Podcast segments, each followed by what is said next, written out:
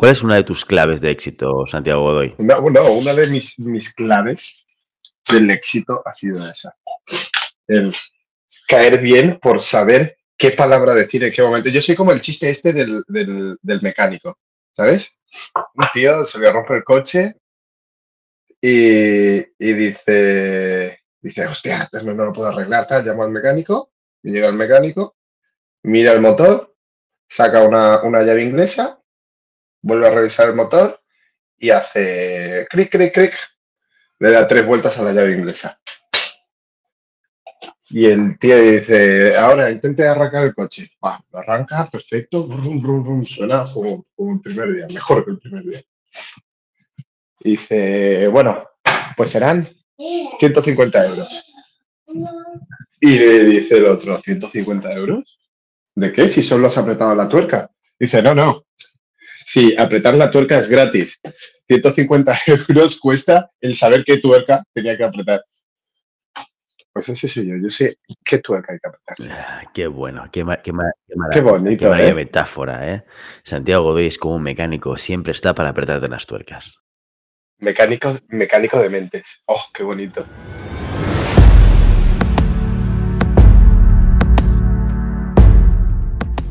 Llamada Pista, episodio 194.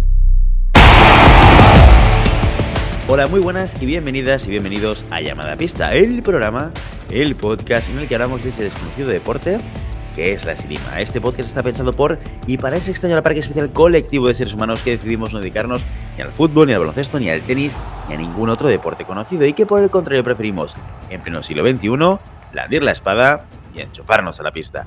Hoy estamos aquí un viernes más, una semana más.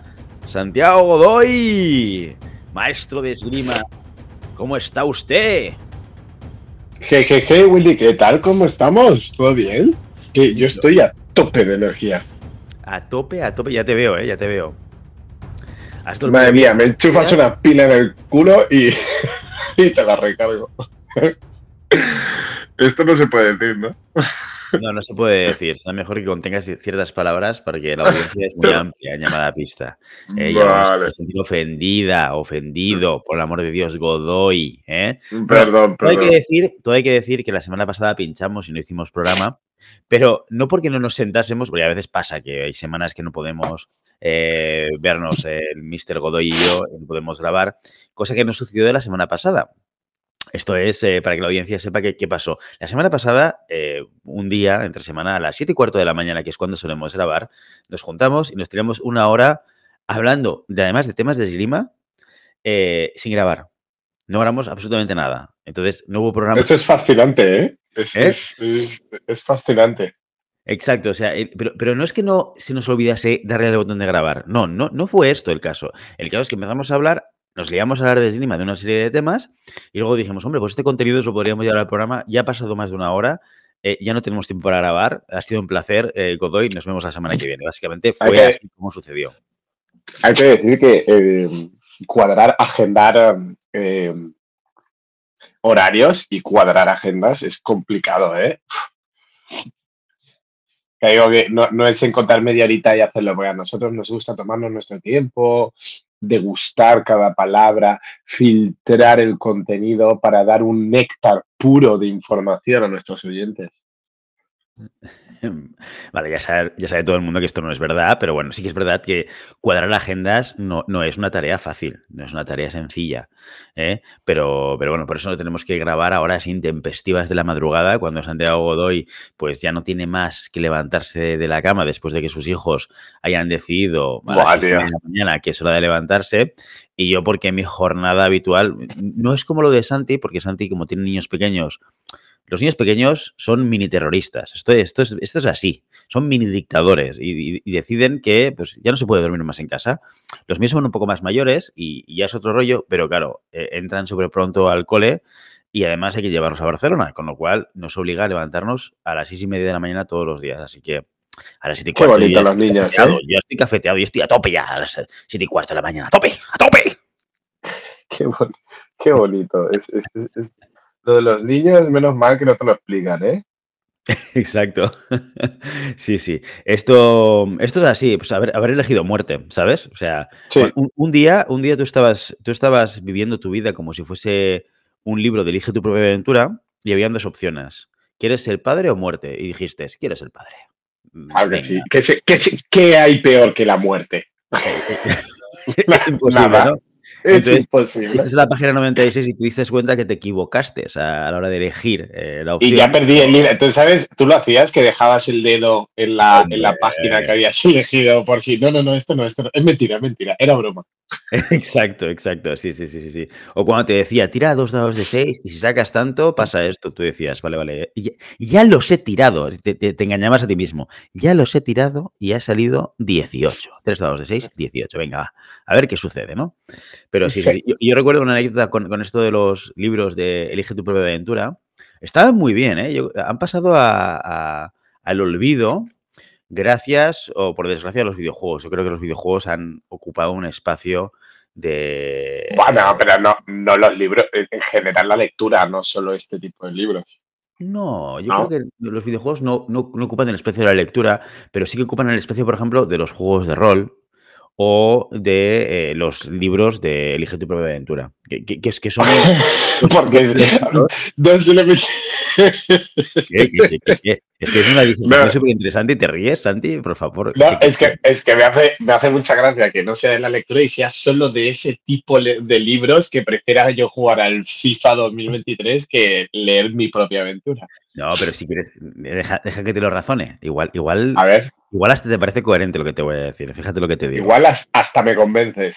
Exacto, exacto. Porque no es, y, y voy a concretar, no es que el FIFA sustituya eh, los juegos de rol o eh, los libros de Elige tu propia aventura, sino que los libros de Elige tu propia aventura y los juegos de rol lo que hacían, de alguna manera, era permitir a, las personas que leían el libro o jugaban eh, poder jugar el papel de una, de una persona imaginaria, de un personaje, ¿no? Y vivir una aventura imaginaria. Este es el tema. Entonces, el FIFA no sustituye eso, pero sí lo sustituye Skyrim, o lo sustituye Baldur's Gate, o lo sustituye Starfield. Baldur's Gate, tío. Te, te has quedado muy antiguo con Baldur's Gate. Baldur's Gate 3, tío, que es de ahora. Godoy, tú lo que pasa es que no duermes mucho. Yo estoy desconectado. Gate- Baldur's Gate es de ahora. El, el 3 no. El 3, el 3, bueno, el, el Early Access fue, sacaron hace un año, no sé, o dos años, me, igual me equivoco, pero el- la versión definitiva ha salido hace relativamente poco, ¿eh? Es como que yo al Baldur's Gate pequeños, ¿eh? 1. Sí, tío, estoy desconectado de. Estás desconectado, yo, yo al contrario, estoy reconectado, yo me lo estoy pasando ahora. En mis tiempos libres, cuando mis hijos me dejan dormir, en vez de dormir, pues juego al Baldur's Gate 3 y estoy a punto de acabarlo. Pero no, no, no te confundas, el Baldur's Gate 1 es del 96, pero el 3 es de, ya te digo, edición final, eh, eh, Director's Cut, ¿no? Como dirían. No, no, o sea, versión acabada ya, ¿eh? Que no es Early Access y, ta- y estas cosas que se han inventado ahora hace, hace relativamente poco. Bueno, el caso es que esos libros y esos juegos creo que los estos- este estilo de videojuegos. Y aquellos que nos gustaban esto, pues este tipo de videojuegos son los que nos gustan. No sé por qué estábamos hablando de esto, Godoy. No lo sé. Te has liado tú a hablar de esto. Cómo hemos llegado hasta, aquí, pero, pero, pero, pero, pero bueno, bueno, aquí está mi disertación. ¿Te ha parecido razonable? Ah, mira que te reías de mí, ¿eh? Te reías de mí al principio. Ahora, ¿sientes un, un profundo respeto hacia mi capacidad de raciocinio y mi capacidad de vincular ideas o, sigues riéndote? No, pero te quiero igual. Así me gusta. me Deberías estar orgulloso de eso. Estoy muy orgulloso. No has, perdido mi respeto. eh, bueno, bueno, yo es que... eh, bueno, respeto, respeto el que, respeto el que sí que sentimos por los mecenas. Va, Oh. minuto 8. Vamos a hablar de los mecenas. Nada, muy rápidamente para que todo el mundo sepa que toda esta disertación, estas cosas tan interesantes que decimos en este, en este programa, cuando no hablamos de, de esgrima, que también son súper interesantes y, y basadas en un profundo conocimiento y estudio previamente a dar nuestras opiniones, em, y, y que para que esto siga existiendo hay una figura a la que le llamamos el mecenas, ¿eh? porque hemos, extraído de los conocimientos de los griegos este elemento, no, de los griegos no, del renacimiento, sería más, más preciso, seguramente, ¿no? Em, Sí. Esta figura del mecenas, nosotros somos como artistas, nosotros somos, no sé, como, como Miguel Ángel, ¿eh? Eh, o como Rafael, o como cualquier otra Somos- tortuga ninja. Somos ¿vale? efebos. Sí. Es más tú que yo. Pero en cualquier caso, en cualquier caso, somos, como artistas, tenemos este, este arte del contenido ah, y, claro, o sea, para poder subsistir, para poder pagar nuestras hipotecas, necesitamos que nos ayuden nuestros mecenas, que dejan cantidades ingentes de monedas de oro ah, en nuestra puerta para que podamos pagar nuestros gastos y podamos seguir dedicándonos a, a, esto tan maravilloso que es hacer un podcast de esgrima. ¿Cómo eh, puedes hacerte mecenas? Te estarás preguntando, pero ostras, Willy, ¿cómo, me hago mecenas? Eh? En tu cabeza, ¿cómo me hago mecenas? Esto es maravilloso. Yo quiero formar parte de este colectivo tan exclusivo. Pues vas a la página web, hay un menú arriba, como en muchas páginas web, vas a la parte mecenas, eh, clicas, será una página y, hay un botón, hay, un speech que hemos escrito ahí, así como medio divertido. Y hay un botón que dice, quiero ser mecenas. Te lleva a una página de Stripe, que es un sitio donde, ah, de manera segura, muy segura, esto tenerlo claro que esto no, no llega a nuestra, vuestra tarjeta no llega a ningún lado de, nuestra casa. ¿eh? Esto pasa por Stripe, que es un sistema seguro de pago. Pasas la tarjetita y cada mes 5 euros de aportación, 5 euros de aportación, que es algo, algo muy pequeñito eh, para, hacer que este programa pues, siga subsistiendo y podamos seguir haciendo programas semanal o cada dos semanas y, y haciendo locuras como el Ciudad de Barcelona, que a ver cómo, cómo entra este año en febrero eh, Ciudad de Barcelona. Así que ya lo sabéis, para hacer los mecenas esto. ¿Y qué os lleváis? Esto es muy importante porque veo que Santi se quita y se pone el micro porque quiere intervenir, pero no le dejo. No le dejo intervenir. Cuando interviene Santi, ya me corta el rollo. Santi, espérate un segundo que explico dale, los y te doy paso. Venga, va, pórtate bien, Godi. Em, ¿Qué te llevas si te haces mecenas? Primero te nombramos en el programa no te vuelvas loco. En el momento en el cual em, eh, te das de alta y lo hacemos de manera pomposa y con aplausos y, como se merece. Oye, como se merece el hecho de hacer un upgrade eh, de ser humano a mecenas, que esto está, está, está eh, el, Homo sapiens sapiens y el Homo sapiens sapiens mecenas, para que tengáis una, idea clara de evolución. La segunda cosa que podéis hacer, nos enviáis un audio y lo ponemos en directo. Y, y Santi, y si está Maribel ese día pues también lo van a escuchar sin haberlo escuchado antes y, respondemos, interactuamos y maravilloso que, podamos recibir vuestro audio. Eh, ¿Qué más? Si te encuentras con Maribel Matei porque estás en una competición y, coincides con ella o porque estás por Madrid, oye, que sepas que tienes una cerveza a cargo de Maribel Matei. Yo no sé si Maribel sigue siendo consciente de que seguimos vendiendo una cerveza a, cargo suyo, pero bueno, ahí está. Bueno, tampoco importa, ¿no? nunca, nunca, nunca hemos tenido mucho en cuenta su, opinión en este tema. No seas malo, Godi, anda que, anda que vaya, vaya, vaya narices. El, día que se venga en este tema, este te van a caer palos como panes, chaval. Pero he dicho en este tema, jopo, jopo. ¿Has visto cómo me, me, he adecuado el lenguaje? Jopo. Sí, sí, me encanta, me encanta. Cáspita.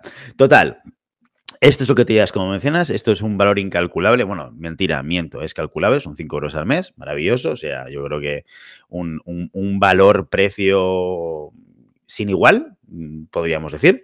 Y, ya está, hace mecenas. Esto es muy importante. Así que Godoy, ya, ya puedes hablar, ya he hecho el, spam de valor, como tiene que ser en, cada programa. Eh, solo, solo quiero decir que el valor es incalculable, pero el precio son 5 euros al mes, que no es lo mismo el valor que el precio. Efectivamente. Muy, ¿Has visto cómo ha aprendido? ¿Cómo se nota el, máster en, la, Jordi Cruyff, no? ¿No fuiste al, Jordi Cruyff, no, Johan Cruyff, tío. No sabes ni, quién, era Johan no, no, Cruyff. Yo, creo que tú fuiste a la Jordi Cruyff, ¿eh? Está Johan Cruyff y luego está la Jordi Cruyff. no, la verdad es que tenía, en clase tenía gente, gente potente, ¿eh? Tenía... ¿Ah, a Sergio Lozano del Barça, de Fútbol Sala. Si alguien conoce a Sergio Lozano, que ponga un comentario. Hombre, MVP de Fútbol Sala y campeón del mundo. ¿Quién, quién? Sergio Lozano, MVP del Mundial y campeón del mundo, jugador del Barça de Fútbol Sala.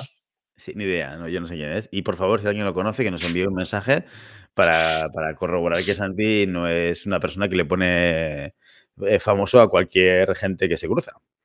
¿eh? Ya, tenemos dinero o algo. Lozano, el resto de los libros no, no, los nombras porque no, eran famosos. ¿Es esto no? no? porque son demasiado famosos. Es como decir Shakira y Piqué. No, no puedo, firmar un contrato de confidencialidad. Ay, ay, ay, ay, ay. Bueno, bueno, bueno, bueno. Bueno, pues nada, eh, Santiago Godoy, que ya hemos hecho nuestros 13 minutos de rigor de charleta sin sentido y es momento de echarle mano a la esgrima. Eh, Godoy. ¿de qué bueno, deberías presentar tú, ¿no? Es, deberías presentar tú el tema ya que fuiste tú que lo propusiste. Que lo propuse. Venga, va. Pues, eh, pues pregúntame, pregúntame. Eh, arranca tú con la pregunta. Va. Vale, Willy. Eh, ¿Qué tema vamos a trabajar hoy que lleve los corazones y las mentes de nuestros oyentes hasta un extremo que decidan si están a favor o en contra de esa teoría o de esas postulaciones que hacemos desde llamada pista? Qué bonito. Joder, vaya, mierda de introducción. Eh, bueno, eh, el, tema es el siguiente. El tema es el siguiente. La semana pasada, de lo que estuvimos hablando con Santi, y luego nos pareció un tema que, quizás podría ser interesante para compartir con todos vosotros y vosotras, es el tema de, em, el impacto intergeneracional en las salas de esgrima, ¿vale? Y cómo eh, vivimos o cómo cambiamos nuestra manera de, liderar un grupo de trabajo en la sala en función de su generación y qué dificultades y retos se están viendo ahora. ¿vale? Este, este fue el tema que además fue producto de una experiencia muy concreta de Santi que tuvo con un grupo de... ¿Qué son generación Z? Ya no, ¿no? Es, la que viene de antes, la generación Z. Creo que, de, qué edad, ¿De qué edad eran? Creo, que no tienen nombre aún. 15, eh, 16 años. 14, 15, 16. O sea, M15 es eh, último año M15 es primer año cadete. Entiendo que tengo que seguir, ¿no? Estoy mirando aquí. Eh, creo que no tengo. Yo, me he quedado. Vamos a calcularlo bien. O sea, 2023, estos son los que, los que nacieron en el 2013, 2010, 2008, ¿no? Más o menos, 2008. Sí, eh, sí, 2008. Generación del 2008 que tienen nombre, no, sé si tienen nombre. No, estos son Z todavía, ¿eh? ¿Son Z? Son Z, sí, sí, sí, sí. La generación anterior, o sea, la generación siguiente a la Z son la alfa. Que esto estos van del 2010 al 2020. O sea que todavía la generación Z va del 97 al 12. Pocos alfa los veo, ¿eh? Es que los de 15 años no seguían alfa, ¿eh? según lo estoy mirando en un sitio en Wikipedia como, como es la Wikipedia efectivamente ¿eh? bueno pues, vamos a... bueno eh, podemos decir que es las últimas generaciones de la generación Z esto sí que lo podemos decir sí. bueno pues eh, sobre todo era un tema de todo recaía sobre el trabajo motivacional no el, el trabajo Em, cómo ha cambiado la inspiración para hacer según qué cosas, dependiendo de la edad del grupo o, la generación a la que estamos, refiriéndonos. Ejemplo, eh, muchas veces es muy genérico esto, ¿no? Salen muchos sitios que eh, los niños de ahora tienen un problema de, eh, de, sobreprotección, ¿no? Niños de generación de cristal también, que la llaman, em, porque es una generación que lo ha tenido siempre todo, ¿no? Entonces, la esgrima tiene una componente que es, mm, para mí, es una de las mejores componentes que tiene, pero, sin embargo, para la generación o los chavales que puedan empezar ahora, es algo muy complicado. Y es que la esgrima es muy larga me refiero. Poder dominar una acción de esgrima o poder eh, dominar según qué situaciones en la esgrima requiere de muchísimo tiempo. Muchísimo tiempo que mucha gente ahora no está eh, dispuesta a, invertir. Entonces es, es la, inmediatez, el ahora, el ya, el, yo quiero hacer algo y lo, lo, consigo. Y si tarda más de los dos clics o los dos scrolls que tengo que hacer con el móvil, ya no vale la pena. Esto para nosotros es, un, tema complicado. ¿Por qué? Porque la esgrima requiere de mucho detalle, de mucha coordinación, de mucho trabajo previo, de mucho trabajo invisible, ¿no? Y de muchísimo, muchísimo, muchísimo tiempo. Cosa que ahora, este tiempo, es difícil encontrar gente que lo invierta y que lo invierta bien, ¿no? también es, un tema de esfuerzo. ¿Qué se tiene que hacer o, cómo se tiene que trabajar para poder conseguir esta inversión de tiempo y esfuerzo? Pues eh, a mi parecer o a mi entendimiento, todo pasa a través de la motivación, ¿no? Esta motivación que tienes que ir consiguiendo cada día para que los chavales vayan eh, viniendo de manera regular y que vengan con unas ganas eh, de aprender, ¿no? Que vengan con ganas de, hacer cosas. Porque muchas veces yo me estoy encontrando ahora que eh, hay, hay alumnos míos que se frustran por un tema de, jo, yo vengo a entrenar dos, tres, tres veces por semana y no mejoro. Claro, pero si yo vengo a entrenar dos o tres veces por semana y tres cuartas partes de la clase es que estoy pajareando o es que estoy hablando con los amigos, es que, sí, no entienden eh, la equivalencia de trabajo, esfuerzo, resultado. No, no, no la entienden, no, no.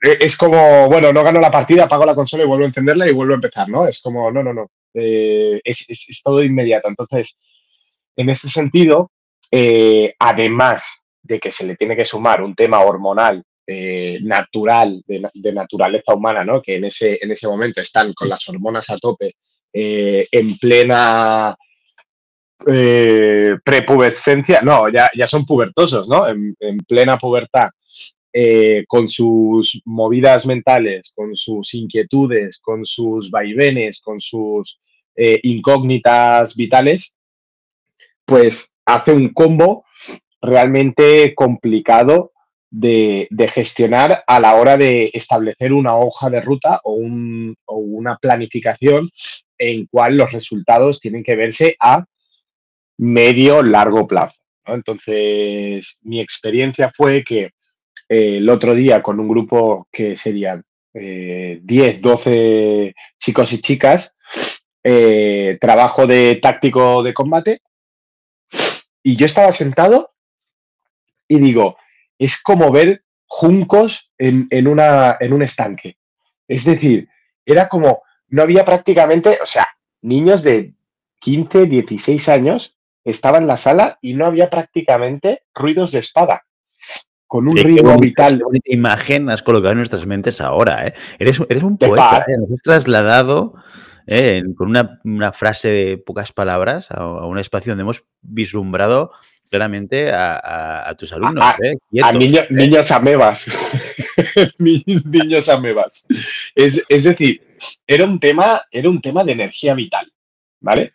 Un tema de energía vital que, ya llevábamos arrastrando un par de semanas y que tocó, tocó su, cúspide en, que fue el, el, martes pasado, que era, que era de, ostras, chicos, eh, os veo y es que me dan ganas de dormir. O sea, no puede ser que estemos haciendo trabajo táctico de combate en donde uno tiene que presionar para buscar la parada respuesta y no haya ningún sonido de espada, no haya ninguna intensidad, no, haya ninguna intención de tocado, no haya ninguna, cuidado, no haya ninguna rabia por tocar o por no tocar. O sea, eh, eh, eh, no, haya, no haya ningún tipo de sentimiento o de, de expresión que te lleve a pensar que hay, hay alguien vivo dentro de, ese traje, ¿vale? Entonces, a mí me gusta sobre todo, sí que doy una puntualización, pero me gusta sobre todo trabajar a, posteriori. ¿Por qué? Porque en ese momento, en ese momento, cuando ya acaba la clase, puedes hacer una puntualización, pero no podrán corregirlo. Entonces se irán con la sensación de, eh, jo, lo he hecho mal, ¿vale? O lo he hecho muy mal y si quiero corregirlo, no podré, ¿no? Y a mí me gusta eh, decir, oye, mira, eh, hoy habéis estado flojillos, hoy habéis estado tal, eh, vea, el próximo día vamos a trabajar mejor.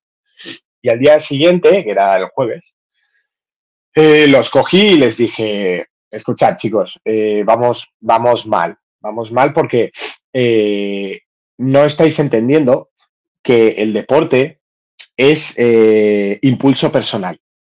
Es decir, no hay nadie que te empuje, no hay nadie que coja la espada por ti y toque, no, no hay nada que no tengas que hacerlo tú para poder conseguir resultados. ¿Por qué? Porque es, hay como una, diferenciación ¿sí? entre eh, lo que trabajo y los resultados que me marco. ¿no? Entonces hay como una especie de, de división en el objetivo que yo me marco y el desconocimiento del trabajo que yo tengo que hacer para conseguirlo. ¿Vale? Eh, y en este punto, eh, los senté a todos y dije, mirad, yo entiendo que es una, un momento vital difícil. Yo entiendo que hay muchas cosas en vuestra cabeza. Eh, tenemos desde el chaval que quiere dejar los estudios porque no está motivado, hasta el otro chaval que lo está pasando mal en casa, hasta la otra niña que viene desde súper lejos, sus padres no la quieren traer, pero ella está peleando para que la... O sea, las circunstancias y características personales de cada uno eh, son complicadas, ¿vale? Eh, y a eso súmale la efervescencia de, las hormonas. Entonces, en ese momento les, establecí una serie de, cómo, cómo, se trabaja, ¿no? Entonces, le, hice un poco una, charla de, formador de entrenadores. Es de, la vida funciona por objetivo. Y les, les, les expliqué. Nosotros, cuando nos movemos, ¿sí? Nos movemos por objetivos, ¿vale? Y estos objetivos, eh, lo importante lo importante de estos objetivos no es que sean de resultado, no es que sean, que, es que sean algo relevante para mí. ¿Vale? A partir de ese punto que yo tengo el objetivo, yo tengo que ser consciente de lo que tengo que hacer para, para, para conseguirlos. ¿Vale? Porque la frustración, la frustración no es el objetivo. La frustración viene cuando yo me establezco un objetivo, pero no estoy dispuesto hacer el trabajo que requiere. Entonces, en ese momento me explota la cabeza. ¿Sí? Es, uno más uno, dos. Si mi objetivo es muy alto, pero yo no trabajo, genero frustración. Pues tengo dos maneras de solucionarlo. O cambio mi objetivo o cambio mi manera de trabajar. Y eso es lo que al final la, la conversación fue esa. Oye, no os quedéis con que yo quiero ser campeón del mundo, pero vengo aquí a entrenar una hora y lo hago así, sino de, o a lo mejor no deberíais querer ser campeones del mundo y deberíais venir solo a pasar el rato. Si vuestro objetivo es venir aquí a pasar el rato, perfecto. Sí, no hay, no hay, no hay frustración posible porque lo estáis consiguiendo.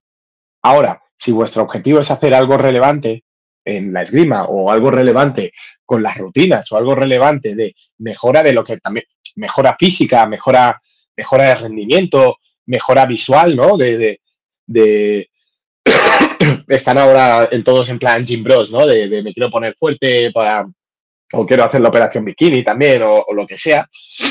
Em, si quiero conseguir eso, tengo que cambiar mi manera de, trabajar. Entonces, establecer unos objetivos no solo generales, sino también del día. Oye, hoy quiero que mi objetivo sea tirar 10 minutos, 15 minutos con tal, que hacer 20 minutos extra de físico. Eh, quedarme e, e, en el trabajo de combates, pues reventarme a muerte y salir que se me caigan las piernas. Todos esos temas, todos esos objetivos son algo que tiene que trabajarlo el tirador. Porque si el tirador no hace suyo los objetivos o el tipo de trabajo, es imposible que se implique de manera eficiente para sacar los resultados que se esperan de. Entonces, en ese trabajo, el entrenador tiene que ser un guía. El, el, entrenador ya tiene sus propios objetivos. objetivos que yo creo que los, los, los, los tiradores tienen que ser conocedores de ellos, pero los tiradores también pueden tener sus propios objetivos que cuadren o sean complementarios al objetivo del entrenador. Eh, eh, está claro que el entrenador, el objetivo del entrenador tiene que ser el principal, el principal porque es el que marca un poco eh, la ruta, es el, que sabe por dónde tengo que ir para mejorar. Y a partir de ahí, todo lo que yo le quiera añadir es bien recibido, siempre y cuando no entre en conflicto. Obviamente, si yo me casco una hora de combate y después mi objetivo es de, no, no, voy a hacer una hora más de físico, pues no tiene sentido, ¿no? Pero, pero si voy dando pequeñas anexiones a este tipo de trabajo eh, propias del tirador, pues mucho mejor, porque el tirador forma parte de su entreno, el tirador forma parte de su proceso de mejora y el, tirador se implica a la hora de, em, de desarrollar todo el trabajo. Que esta implicación lo que va a conseguir es que se adhiera mucho más al proceso, que, confíe más en el proceso y que, y que trabajen de, de mejor manera. Pues fue, sí. Dime, dos cositas que te iba a preguntar. La primera, porque esta charleta que tuviste, eh, la tuviste la semana pasada, la semana pasada o la anterior, ¿no? Porque me no, no, la semana pasada. La semana pasada. la primera pregunta que, quiero hacerte es, que, o sea, ¿cuál fue la reacción? Aparte de la, de la, cortoplacista, que esta sí que me interesa que nos cuentes un poco qué pasó con los juncos antes y después de la charla, y, pero también me gustaría entender si, has visto un impacto en, el corto plazo, ¿vale? no, en el cortísimo plazo, que es yo doy la charla y hay una reacción, sino, oye, ¿y la semana siguiente? ¿Hubo un cambio después de esta charla? ¿Crees que ha generado, que, has, tocado un poquito de, profundidad? O, cómo ha ido cómo ha ido evolucionando el grupo? ¿Seguimos teniendo juncos en el río o, hay más movimiento? A ver, eh, a corto plazo, cortísimo plazo, es decir, después de la charla, fue otro grupo. O sea, fue otra cosa. Es, la noche y el día.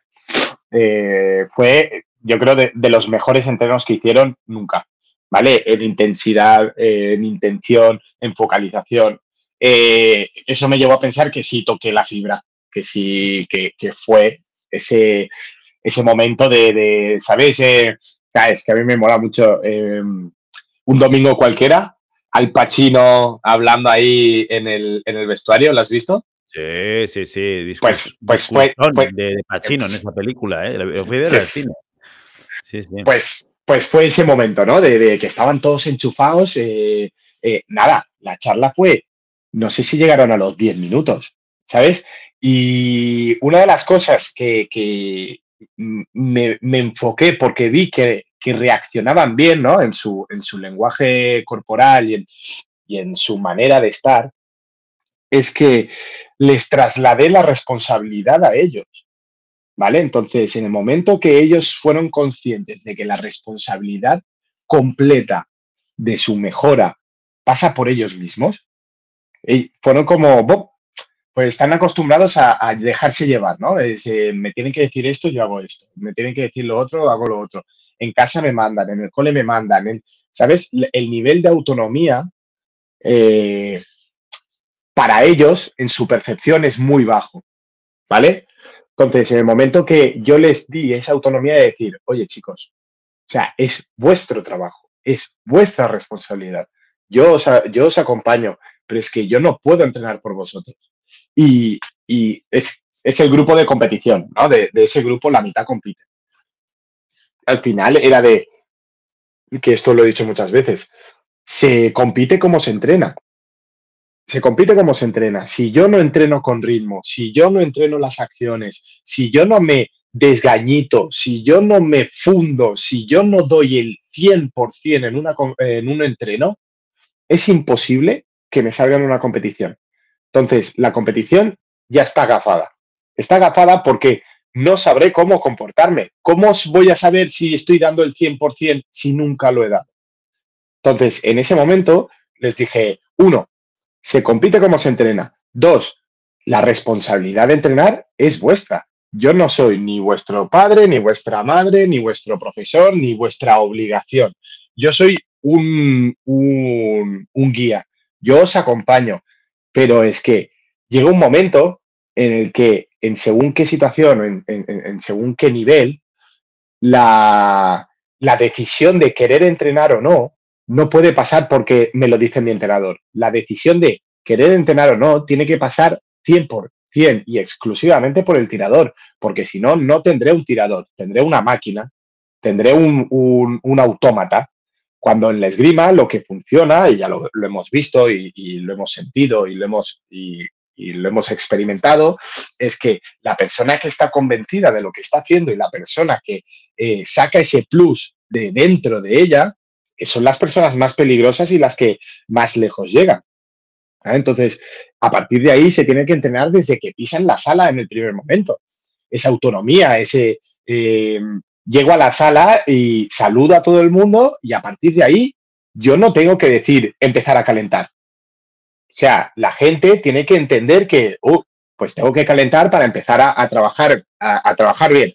Que yo lo puedo decir para los rezagados, porque siempre hay un grupo de rezagados, sí, pero que la gente que quiera entrenar y que quiera desarrollarse tiene que tener esa capacidad de decir, pues mira, entro, pum, dejo las cosas y empiezo a calentar un poquito por mi cuenta, porque sé que calentando mejor eh, saco mejor rendimiento, ¿no? Entonces, ese punto de, de autonomía es lo que yo les trasladé, ¿no? De tenéis que ser eh, autónomos. ¿Por qué? Porque es vuestro objetivo, es vuestra decisión y tiene que ser vuestro disfrute, ¿vale? Si vosotros vais con la correa o con todo el tiempo, al final no vais a disfrutar, porque llegará un momento en que yo me dejaré tirar por esa correa y perderé cualquier capacidad de decisión sobre mi trabajo. Entonces, esa capacidad de decisión nunca debería perderse. Es más, lo primero que decimos siempre cuando establecemos objetivos, eh, ¿no? En los, capítulos de inicio de temporada, lo primero que tenemos que decir, eh, que decimos es los objetivos de la temporada son consensuados. Y yo tengo que sentarme con los tiradores y decir, oye, ¿qué es lo que quieres hacer este año? ¿vale? Y a partir de ahí consensuamos unos objetivos para que esos objetivos sean relevantes para el tirador. Porque si yo ahora te cojo Willy y te digo, Willy, tienes que ser campeón de España. Y tú me dices, ostras, pero no sé si podré competir y tal. Y yo te digo, no, no, no, Willy, el año pasado te quedaste en final de 8, este año eres campeón de España. ¿Tú qué vas a hacer? La primera que no puedas ir, pues te vas a sentir con una angustia de decir, este ya no puedo ser campeón de España y el objetivo que me han marcado ya no sirve. ¿vale? Pero como no lo he marcado yo, puede pasar que de, decir, pues ya, no me importa, ¿no? Pero si tú, yo te digo, Willy, ¿qué queremos hacer? Ostras, pues intentaré ir al menos a un ranking nacional, a un TLM. Y te diré, va, Willy, pues vamos a ver cuál de los tres crees que mejor te cuadra y trabajaremos solo para ese TLM. Y ahí ya lo has hecho tuyo ya has, sentado tú la base del objetivo y yo le doy la forma para, sacar el mejor rendimiento, ¿no? Pero son dos elementos que parecen lo mismo, pero que hay un abismo de diferencia entre ellos, ¿vale? El objetivo tiene que ser propio, el objetivo tiene que ser eh, de cada tirador y el entrenador tiene que ayudar a ese objetivo. Entonces, en ese momento, lo, que decíamos, en ese momento hubo ese speech y ese, esa respuesta, y a corto plazo sí que ha habido un cambio. Sí que ha habido un cambio conforme al tipo de trabajo. No es un cambio fácil, no te voy a decir que entrenaron tan bien como la semana pasada, pero sí que hay un cambio en la predisposición al trabajo, ¿vale? Eh, por ejemplo, ahora los combates acaban cansados, antes no, ni sudaban, o sea, ni sudaban, es que yo hacía tres minutos de provocar el ataque para hacer para la respuesta, se quitaban la careta y ni sudaban. Entonces, ahora se quitan la careta y están rojos y sudando. Digo, bueno, al menos hemos conseguido que la intensidad suba. Y dos o tres, y, esto es, para mí, fue un, elemento eh, que me sorprendió. Dos o tres personas que estaban hundidas en no me sale nada, no estoy, eh, ¿para qué me voy a esforzar si no, si no toco? Tres personas consiguieron estar ahora de tú a tú con todos los de la sala y tienen una sonrisa de oreja a oreja cada vez que vienen a entrenar. ¿Por qué? Porque han entendido lo que se requiere para poder, para poder tocar, ¿vale? Que es nada más y nada menos que el esfuerzo que no lo estaban dando, que ellos creían que estaban dando, pero que no lo estaban dando. Entonces, todo depende de la inversión de energía que yo le doy. Muchas veces creemos que estamos invirtiendo mucho tiempo porque nos lo, nos lo obligamos a creer de, no, no, yo voy a la sala y ya estoy invirtiendo energía. No, no, no. Ir a la sala está bien, pero dentro de la sala tienes que trabajar. Y trabajar significa que muchas veces dar el plus que no estás dando en ningún otro sitio. Y que, cuidado, si yo consigo darlo en la sala, quizás es extrapolable después hacerlo en el instituto o hacerlo en casa o hacerlo con otro tipo de actividades. Al final de lo que estás hablando, fíjate que no sé si esto en la Jordi Cruyff os lo explicaron. Em, pero. Qué cabrón. pero estás hablando eh, en el fondo, en el fondo, en el fondo, cuando estas apelas a los objetivos eh, definidos por cada uno de ellos, eh, lo que estás buscando es la motivación intrínseca. Correcto, correcto. Pero es que la motivación intrínseca es de las más importantes, porque la, motivación extrínseca sí que es verdad que eh, puede llevarte a cotas eh, más altas, ¿no? O, objetivos más ambiciosos, siempre y cuando esté en consonancia con el, eh, el tipo de trabajo o el tipo de energía que tú puedas desarrollar. Es decir, la motivación extrínseca tiene que ser, tiene que ser un, un elemento que te dé un plus, ¿sí? Que yo en ti pueda ver algo que tú no ves, ¿vale? Pero eso es como hacer un fondo y una continuación.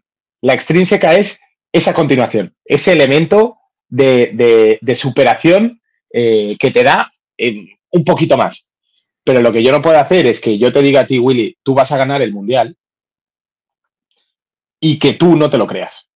Claro, no, eh, sale mi parte más de psicólogo aquí, si quieres. ¿eh? O sea, no es exactamente así, eh, tal y como lo explicas, pero, pero bueno, por, por darle un poquito de contexto. pues quéjate a la Jordi Cruz. Exacto, es que si hubiese sido a Johan. Me lo hubiera explicado bien. No, la extrínseca sería más eh, en plan. Em, si consigues ser campeón de España, ¿sabes? Y recibirás un reconocimiento. Piensa que siendo campeón de España. La sí, correcto, sí, sí, sí. Piensa que llegando a conseguir ganar la final, yo como entrenador estaré orgulloso de ti. o sea, son elementos externos en, formato habitualmente de premio castigo que empujan al comportamiento, ¿sabes? O sea, eh, ¿cuál, tiene que ser el comportamiento esperado? Que esta persona se esfuerce para llegar a ser el campeón de España y cumplir un objetivo. Entonces, yo lo que hago es el palo o la zanahoria, ¿sabes? Un poco premio o castigo para, para, Esto sería la extrínseca. Y la intrínseca es aquellos elementos que hacen que hagamos las cosas porque sí. Sin ningún tipo de razón. Esto es, esto es muy interesante, porque te podría pegar una chapa ahora sobre teorías de la motivación que nos comeríamos todo el episodio.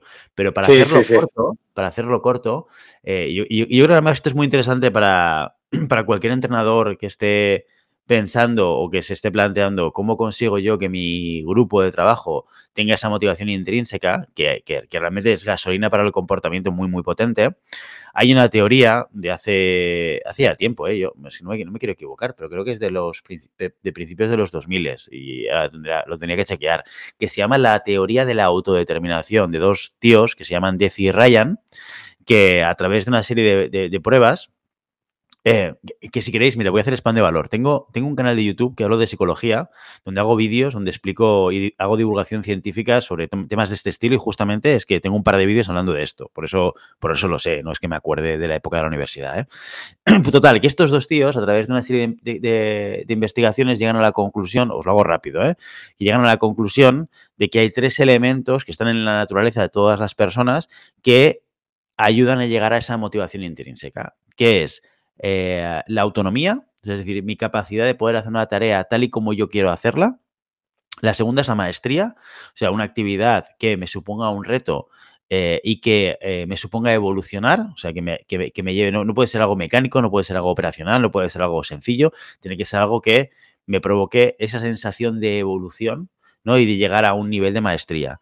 Y por último, la conexión, que esto tiene que ver más con el entorno social, ¿no? Que, que, haya un entorno social que apoye o que ayude a que eso tenga un sentido, ¿no? O sea, a través de estas tres palancas, que no es fácil, podemos llegar a tener un grupo de trabajo en el cual podamos trabajar esa motivación intrínseca en cada uno de ellos. O sea que, sin quererlo ni beberlo, Santiago Godoy, has hablado de, de una de las teorías más modernas sobre la motivación humana que existen. Es que ese día vino Johan. Ese día viene Johan, ¿no? No, pero mira, yo haciendo un apunte a esto, y creo que es algo que yo mm, eh, me, he pasado al extremo, ¿vale? Y creo que ese, el comportamiento del grupo, eh, gran parte de la responsabilidad del comportamiento y desarrollo del grupo es del entrenador, ¿vale? Cuando un entrenador un entrenador puede, puede, para mí, puede estar en tres, en tres niveles. ¿sí? El sobreexpuesto, es decir, el entrenador que ve a sus tiradores mejor de lo que son y establece unos objetivos eh, suyos independientemente de lo que el tirador eh, crea, sienta o esté dispuesto a dar, ¿vale? Eh, entrenadores que son muy de competición, ¿no? Y de, venga, este año vamos a ganar el, campeonato de España. ¿Quién tengo? ¿Cómo lo tengo? ¿En qué situación está? Me da igual. Vamos a trabajar para ganar el campeonato de España. Cuando lo más importante es saber con qué elementos eh, cuento, ¿no? Para poder llegar a este objetivo. Entonces, eh, impongo mi objetivo como entrenador por encima de las cuestiones de mi grupo, ¿vale? Ese es el extremo pasado. Yo, que en este caso me di cuenta que soy el extremo corto no pongo, yo no soy, eh, desde hace años que no establezco eh, objetivos de competición porque no trabajamos para ello. Entonces, me parece un poco hipocresía profesional el hecho de decir, venga, chavales, vamos a trabajar para ganar el Campeonato de Cataluña cuando están entrenando tres horas a la semana, ¿sabes? Sabiendo que, por ejemplo, teniendo una sala de esgrima posta, ¿sí? que cuatro horas son lo que entrenan un día.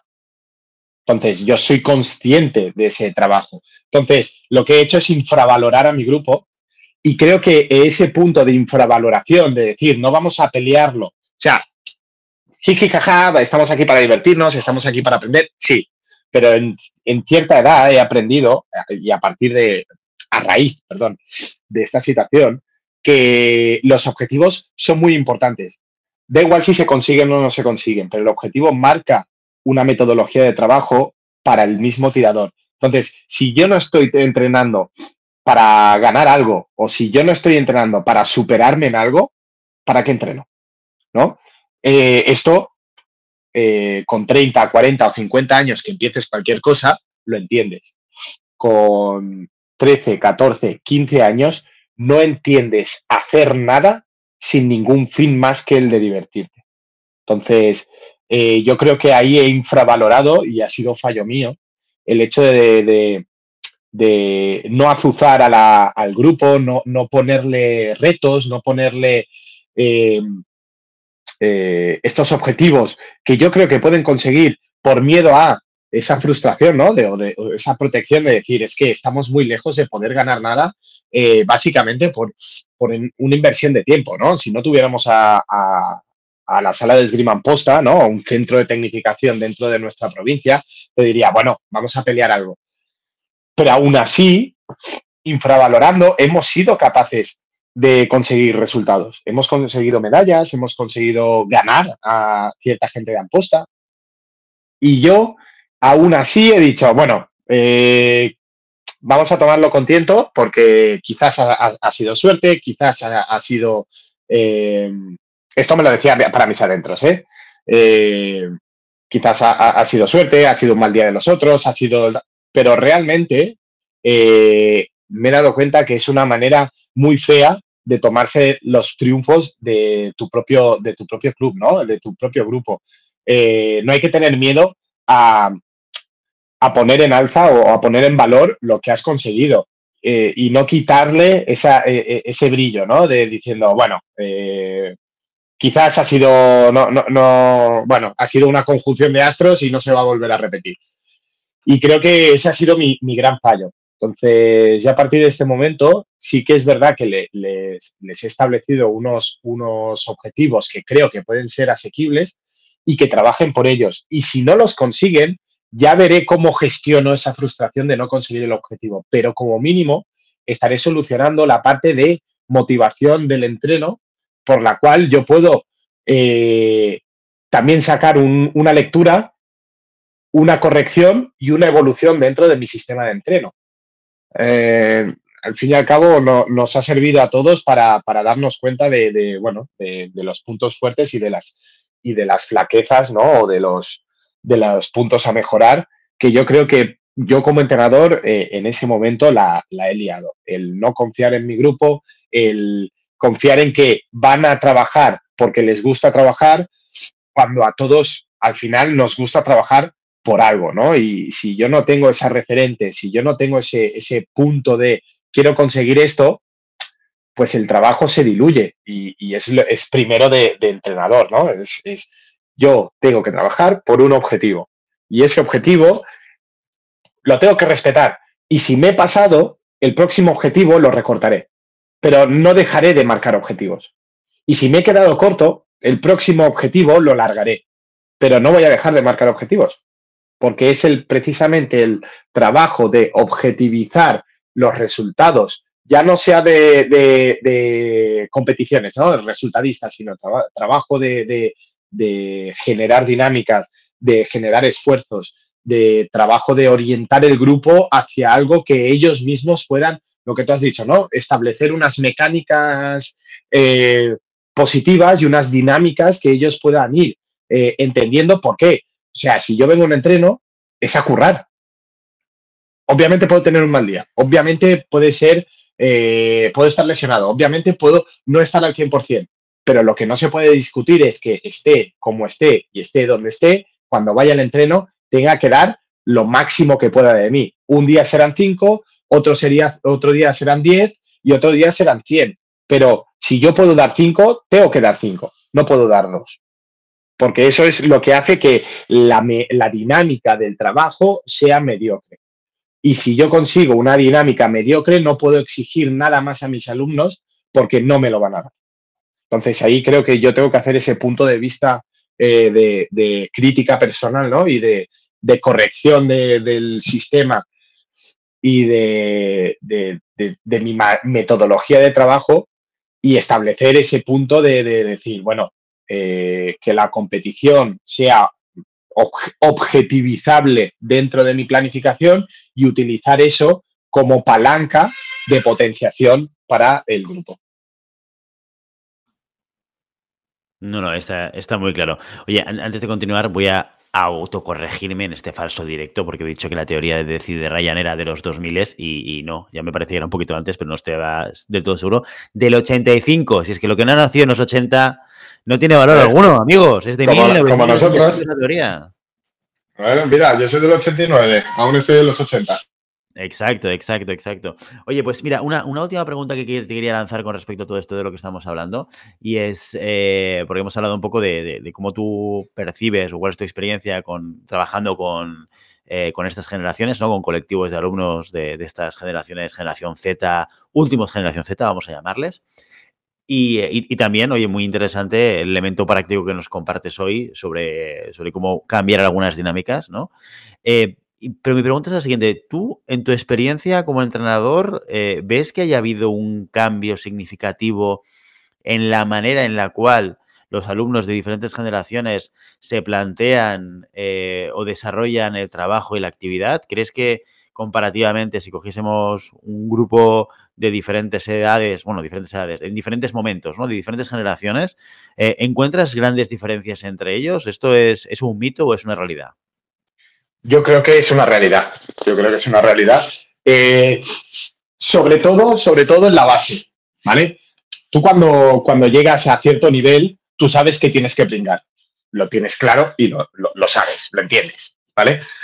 Eh, tengo que hacer trabajo. El entrenador no me pide por favor y no me da las gracias, ¿vale? Es así. ¿Por qué? Porque es un trabajo que se tiene que hacer. Pero cuando empiezas en la base, perdón, cuando empiezas en la base, antiguamente existía el maestro todopoderoso, pero esto lo, podemos, podemos hacer la equivalencia en, Ahora yo me estoy leyendo un libro que se llama Las ciegas hormigas, que es eh, de un barco carbonero que se, que se en los años 80, ¿no? Y un padre de familia que va a buscar el carbón con sus hijos, ¿no? Y, y, es la manera de tratar el padre a los hijos, que es el elemento todopoderoso que de yo digo, yo hago, ¿vale? Eh, esa imposición, esa imposición de, autoridad, hoy en día no existe.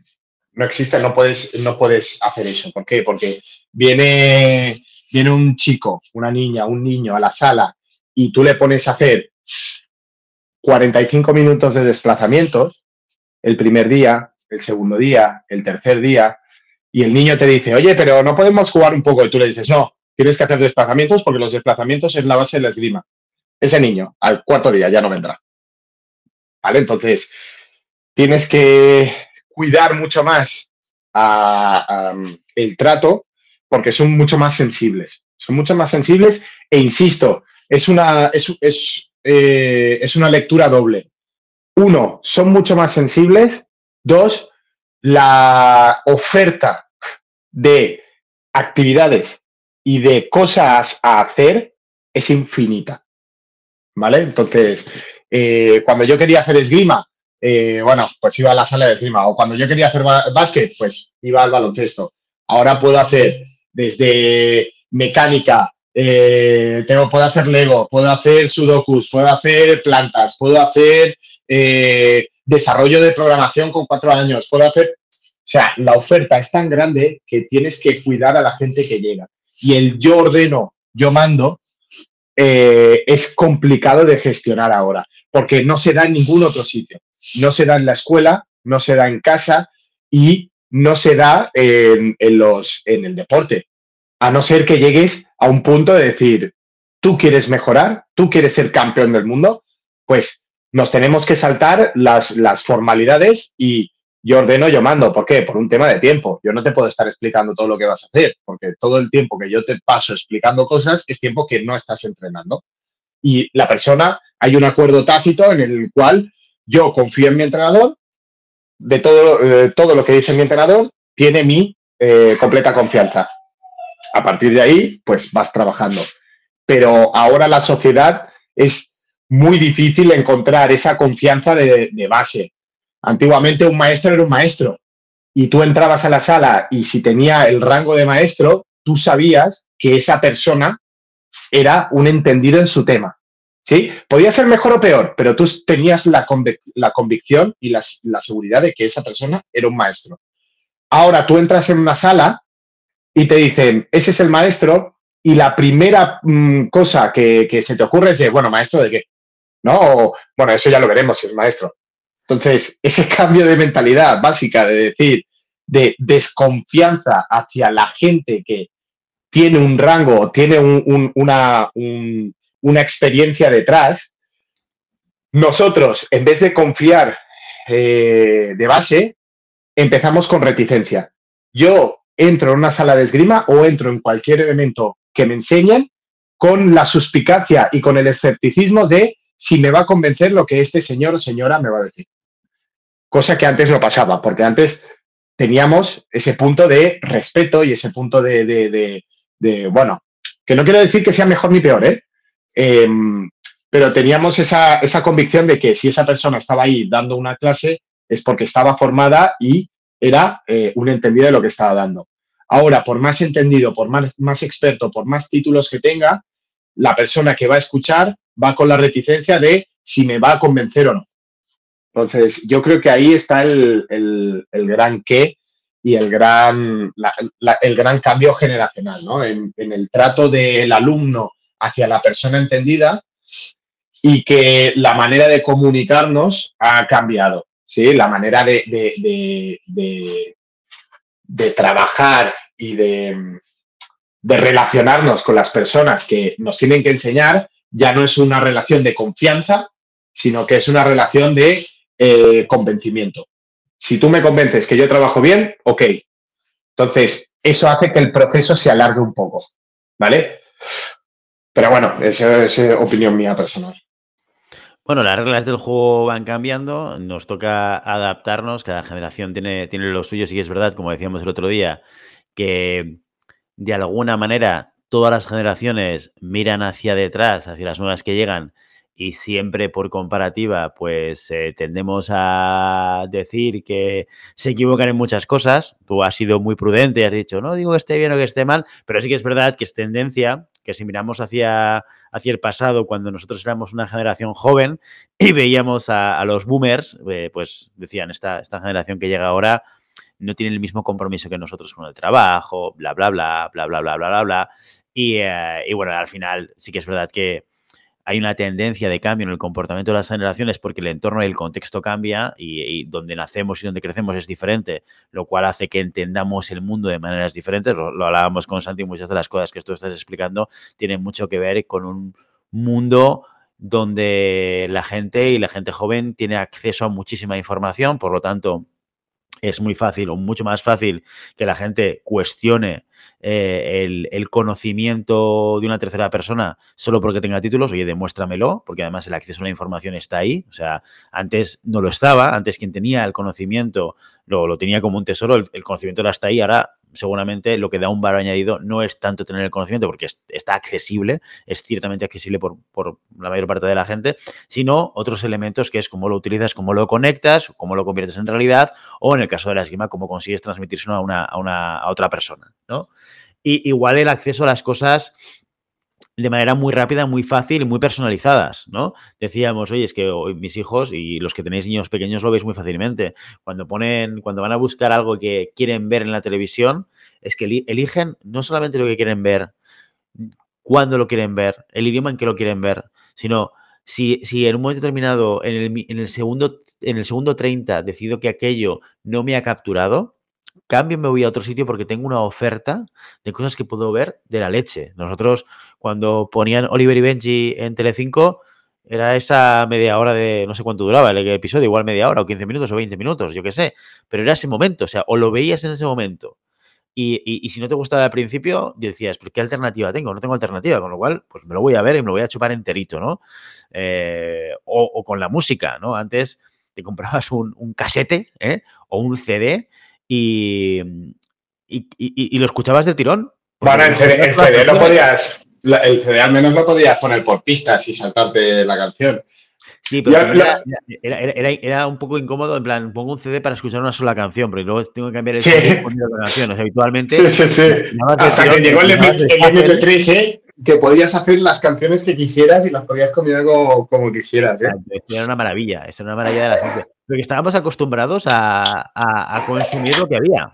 ¿Me explico no? Entonces, una generación en la cual seguramente hemos aprendido a, oye, lo que hay es lo que hay y lo que hay lo consumo, versus generaciones. Sí, el, conformismo versus la búsqueda de, la comodidad. Yo no, creo que sea. O sea, no, no, quisiera que pareciera que, que el maestro antiguo tenía toda la razón y era omnisapiente en lo que hacía, porque como todos, y cada vez que te haces mayor te das cuenta que profesionales buenos y malos los ha habido siempre y los habrá siempre. es Un maestro, por más que, fuera maestro, eh, podía ser un mal maestro. O sea, eso, eso de base.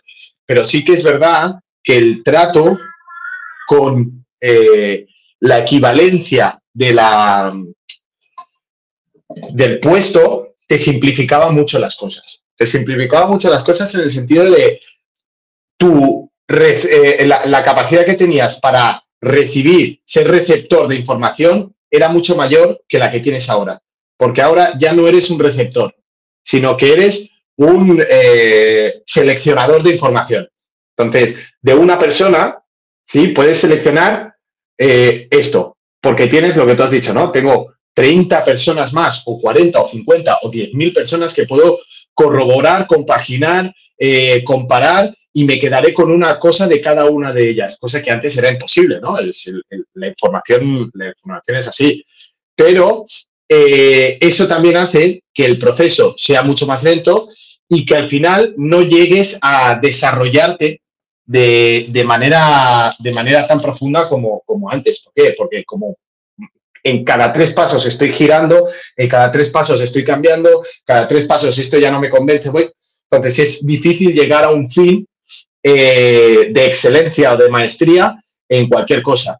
Y es lo que me estoy encontrando yo ahora, por ejemplo, con estos, con estos pollos. La gran, el gran qué de ahora es el instituto no me convence y no tengo ni idea de lo que voy a hacer para ganarme la vida con 15, 16 años. No sé qué quiero estudiar, no sé qué quiero hacer, no sé qué quiero, eh, eh, a dónde quiero tirar mi vida, porque hay tanto abanico de posibilidades que es imposible que yo pueda elegir porque puedo hacerlo todo. No hay limitación. No hay limitación económica, no hay limitación, limitación social, no hay limitación eh, de ningún tipo. ¿no? No, todo lo que puedas hacer lo puedes hacer. Y a partir de ahí, eso puede ser tanto una virtud y una oportunidad como una desgracia para todas aquellas personas que no tengan una vocación y que no tengan ni idea de dónde ir y que puedo estudiar criminología como botánica, como ser astronauta. Es que lo puedo hacer. No, no, no existe la limitación hoy en día para no, no hacer lo que tú quieres. Y eso, para un sector de la población y sobre todo para un sector eh, de, de edad, es un océano donde más que encontrarme me voy a perder y necesito a alguien que me guíe en, este, en esta situación. Pues muy bien, con estas reflexiones, Mr. Godoy, nos vamos a despedir hoy de este programa 194. Como siempre, queremos invitarte a que te pongas en contacto con nosotros, que nos digas si realmente conoces a Sergio Lozano, como dice Santiago Godoy que es famoso, o que una vez más nos puedas corroborar que Santiago Godoy se equivoca. Que nos des tu opinión, por si estás de acuerdo con nuestras opiniones sobre la generación Z, la, la última generación de la generación Z o nos digas si queremos, o, nos digas si quieres que hablemos de algún tema concreto o si tienes alguna pregunta, intentaremos responder con nuestros conocimientos y sabiduría ancestral.